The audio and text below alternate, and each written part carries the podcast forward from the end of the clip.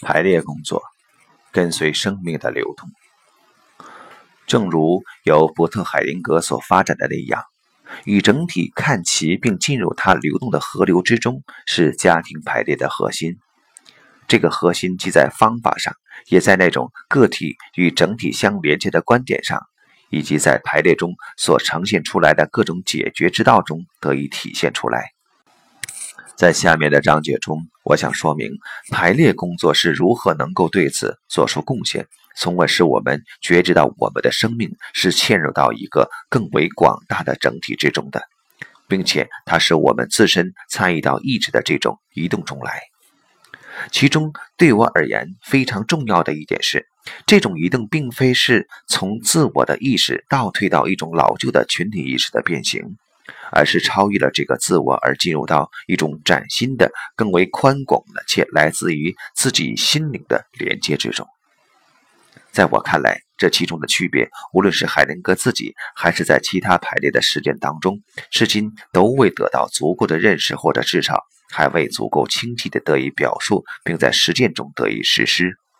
在此，我不会展示排列工作的整个宽度，我会为大家描述那些我选取出来的。其文字能够为读者所理解，但还并未认识到的元素。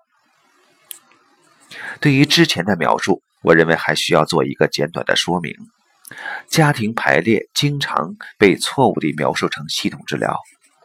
首先，有着这样一个历史背景：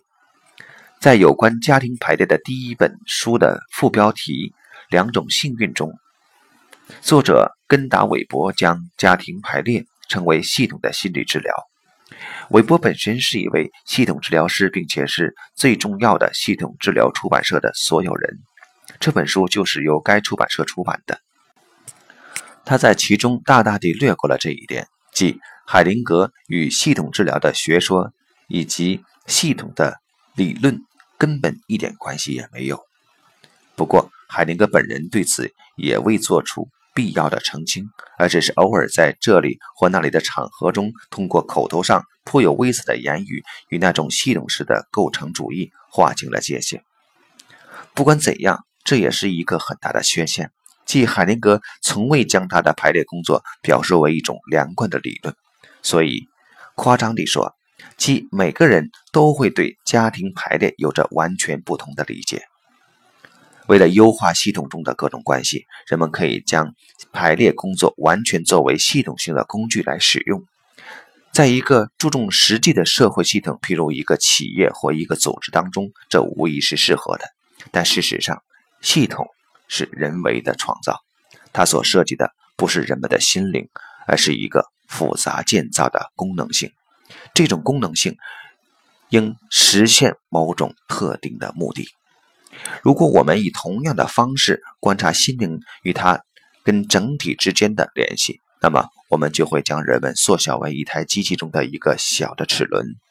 这样一来，心灵便只是一个完整构造的附件而已。